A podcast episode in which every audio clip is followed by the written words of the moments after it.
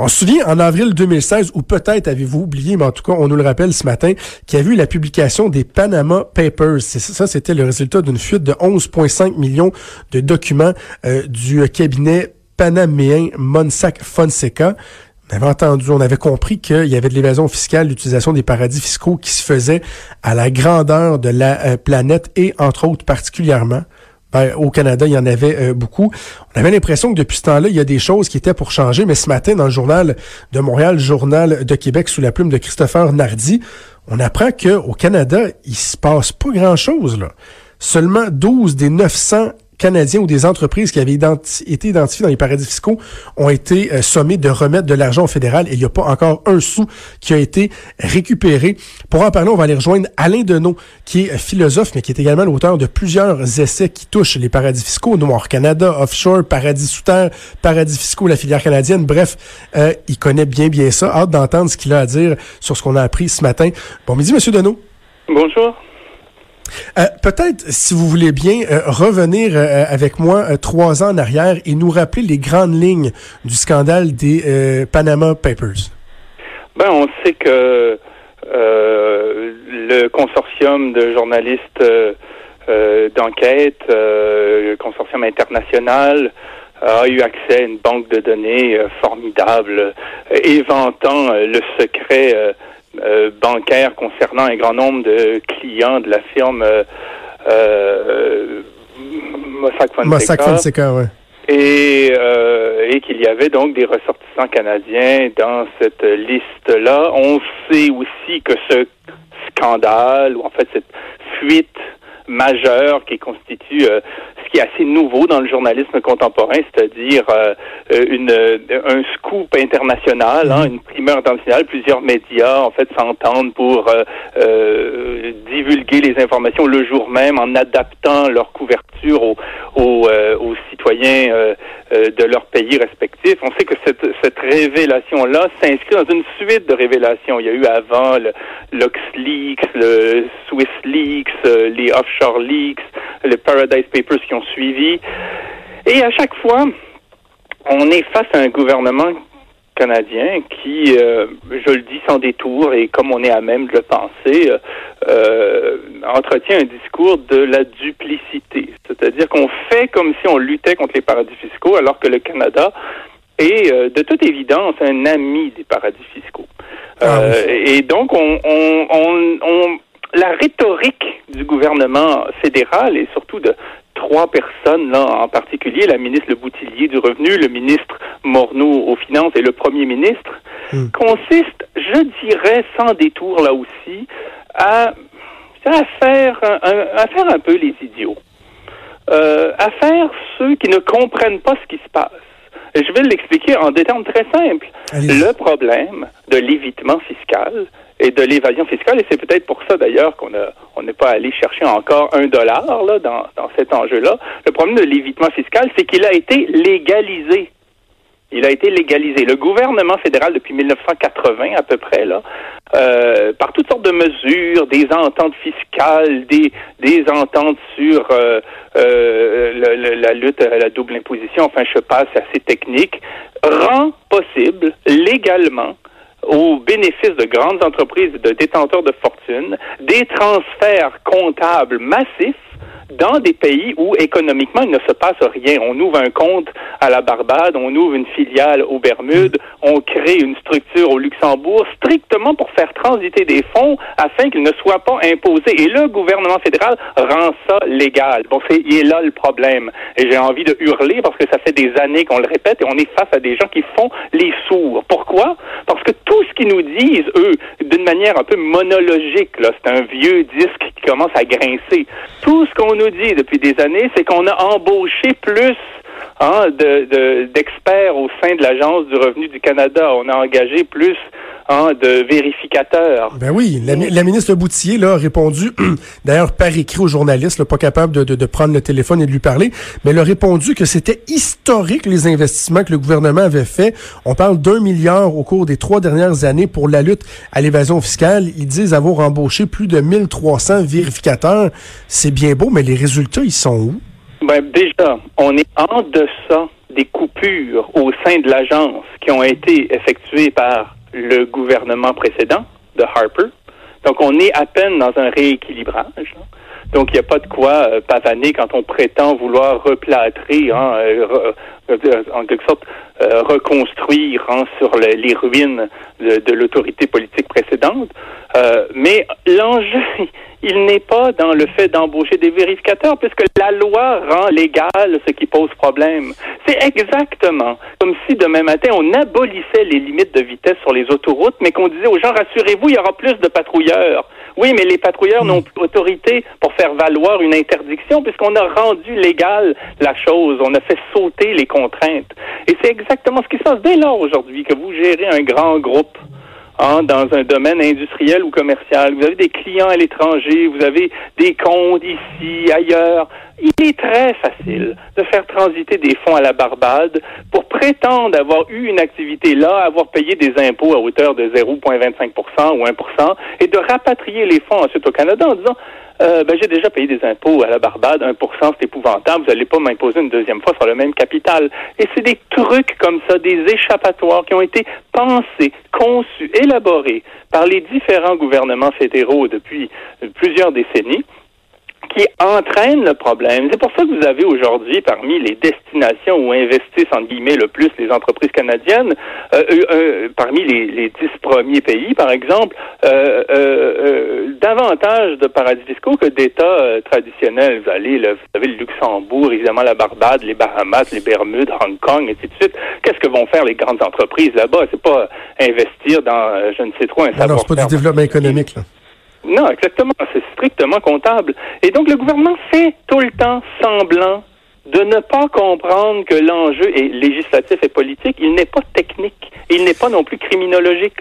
C'est pas une l'affaire, c'est pas de les pincer deux trois fraudeurs. Il y en a toujours. Hein. Je dis pas que la fraude est un problème euh, à négliger, mais outre le problème de la fraude, l'enjeu principal, c'est celui de la légalisation d'une escroquerie. Et c'est absolument fondamental, parce qu'après, pourquoi il n'y a plus de livres dans les bibliothèques scolaires? Pourquoi est-ce qu'il y a de la moisissure dans les écoles? Pourquoi est-ce que les, les, personnes âgées mangent euh, euh, de la nourriture qu'on voudrait pas pour son pire ennemi? Pourquoi est-ce que l'État est pas capable d'entretenir le système routier? Ben, c'est parce qu'il n'a plus d'argent. Il n'a plus d'argent. Pourquoi? Parce qu'il va pas le chercher là où il est. On a des entreprises comme Google, Amazon, Monsanto et d'autres, des grands groupes, hein, j'ai pas besoin de faire une liste euh, à l'infini, mais à peu près tous euh, ont des, euh, des, des, structures offshore à leur disposition et peuvent éviter une grande partie de leurs obligations fiscales. Et c'est un problème de société, c'est un problème politique. Mais on fait comme s'il était technique, ce problème. Mais le pire, M. Deneau, c'est que justement, lorsqu'on constate qu'il manque de fonds, qu'il manque d'argent,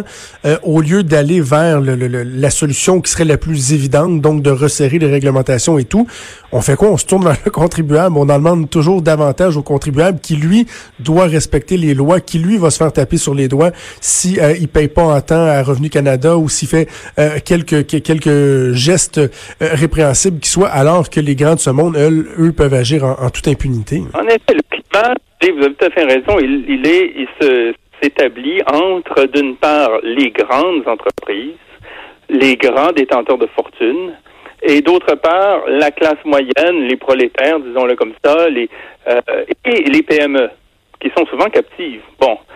Euh, et le problème, c'est qu'on sème, euh, on, on, développe un discours trompeur au présent parce qu'on amène les gens à dire on paie trop d'impôts, c'est donc que l'État fait pas son travail, puis c'est peut-être même qu'on n'en a pas besoin. Alors que le problème, si on paie trop d'impôts par rapport à, au, prorata de son, euh, son poids dans l'économie générale, c'est parce qu'on compense pour les grands groupes qui ne paient pas leur juste part. Hein, c'est pas parce que l'État fait nécessairement mal de son travail. Cela dit, on peut le critiquer après coup. J'ai rien contre. Mais c'est pas mm. nécessairement que il est vorace, euh, il est opulent, et on vit au-dessus de nos moyens. C'est pas ça la question. Euh, faut voir qu'on est face à une série de conséquences liées au transfert d'actifs dans les paradis fiscaux par les grands groupes. Hein. Non seulement il y a de l'argent qui rentre pas dans les coffres de l'État, ça fait que l'État il, manque toujours d'argent pour financer euh, les institutions de nature euh, euh, en santé publique, de nature scolaire, ainsi de suite. Non, c'est que le, en plus, l'État se met à imiter les paradis fiscaux. Il impose moins le capital qui reste. Et ensuite ils s'endettent parce qu'il n'y a plus d'argent qui rentre. Alors pour que pour pouvoir boucler le budget, on emprunte aux institutions qu'on n'impose plus. Alors là, il y a le service de la dette qui embraye. Et on est pris dans une spirale infernale. Si on pouvait être responsable sur ces questions-là et franc, faire preuve d'honnêteté, on essaierait de régler les problèmes à la source. On modifierait un certain nombre de, de, de lois un certain nombre de règlements. On reverrait un certain nombre d'ententes internationales et les entreprises feraient ce qu'elles faisaient avant les années 80, elles paieraient leur juste part. Elles resteraient ici. Elles font de l'argent ici. Les clients sont ici. Leur activité est ici. Les richesses naturelles sont ici. Elles resteraient ici. Mais elles paieraient leur juste part. Elles feraient peut-être un peu moins de profit, mais les fonds qu'elles verseraient sous un, sur, sur un mode fiscal bénéficieraient à l'ensemble de la collectivité. Dites-moi, Monsieur Deneau, lorsque vous parlez de la, mollesse, euh, des largesses de notre réglementation, euh, on se compare à qui? On se compare à quoi en termes de, de, de si, mettons qu'on essaie de trouver des, pays qui sont aussi, aussi lousses que le Canada en la matière, euh, en avez-vous en tête? Ben, dans les pays, dans les pays de l'OCDE, de sa catégorie, le Canada, là, avant, avant l'arrivée de Donald Trump, c'était spectaculaire. Le Canada était un des pays qui imposait le moins le capital. Bon. Euh, et c'est un pays, le Canada, qui pour des raisons historiques, mais là j'ai j'ai réservé euh, 350 pages de plaisir à ceux qui veulent fouiller ça dans, dans mon livre sur la filière canadienne. Là, le Canada, historiquement, a des liens avec les paradis fiscaux de la Caraïbe. Nous avons nous, créé les Bahamas. Nous avons créé la Jamaïque. Nous avons créé les Caïmans, Trinité et Tobago, euh, les îles turques et caïques en tant que paradis fiscal. Ce sont des banquiers canadiens qui étaient sur place. C'est un, un ex-ministre des Finances du Canada qui était sur place, notamment aux îles Caïmans et aux Bahamas. Donc on a, on a là une histoire qui se perpétue aujourd'hui dans des structures officielles. Le Canada partage son siège à la Banque mondiale et au Fonds monétaire international avec 12 paradis fiscaux. Il fait du lobbying pour, il parle en leur nom. Euh, j'ai cité des documents très explicites là-dessus. Donc, on, a euh, ce discours de duplicité dont je parlais tout à l'heure. C'est-à-dire que d'une part, on fait comme si on était contre les paradis fiscaux, alors que d'autre part, on les rend fonctionnels, on les rend accessibles aux détenteurs de capitaux d'ici et, euh, et, on, et on les, on les élabore même historiquement et même toujours aujourd'hui, on établit des liens diplomatiques favorables avec eux. Je me souviens, euh, Monsieur Deneau, en 2017, la ministre Le Boutillier avait euh, fait une déclaration qui m'avait jeté en bas de ma chaise, parce que je veux, qu'on parle de la, volonté réelle euh, du gouvernement de changer les choses. Il y avait un sonneur d'alerte, probablement que l'histoire va vous dire quelque chose, un sonneur d'alerte qui, entre autres, permet aux États-Unis de euh, récupérer, que, au fisc de récupérer, je pense que c'était des centaines de millions, voire des milliards de dollars et il avait euh, offert sa collaboration au gouvernement canadien parce qu'il y avait une information aussi qui pouvait aider le gouvernement canadien. Et la ministre Le Boutier avait dit, on a une ligne de dénonciation, on l'invite à appeler la ligne, il y a des gens qui vont l'écouter, alors qu'il y a des parlementaires qui disaient, ben voyons, on devrait le recevoir, cet homme-là, en commission, le recevoir à huis clos s'il faut, mais bref, essayer d'aller chercher cette information-là pour récupérer de l'argent je, trouvais ça tellement scandaleux comme déclaration que je m'étais dit, est-ce que vraiment il y a une volonté réelle de changer les choses? Mais pas certain. Euh, je pense qu'on doit cette, euh, cette recherche à votre euh, collègue François Cloutier. C'est une recherche qui a été faite effectivement chez vous.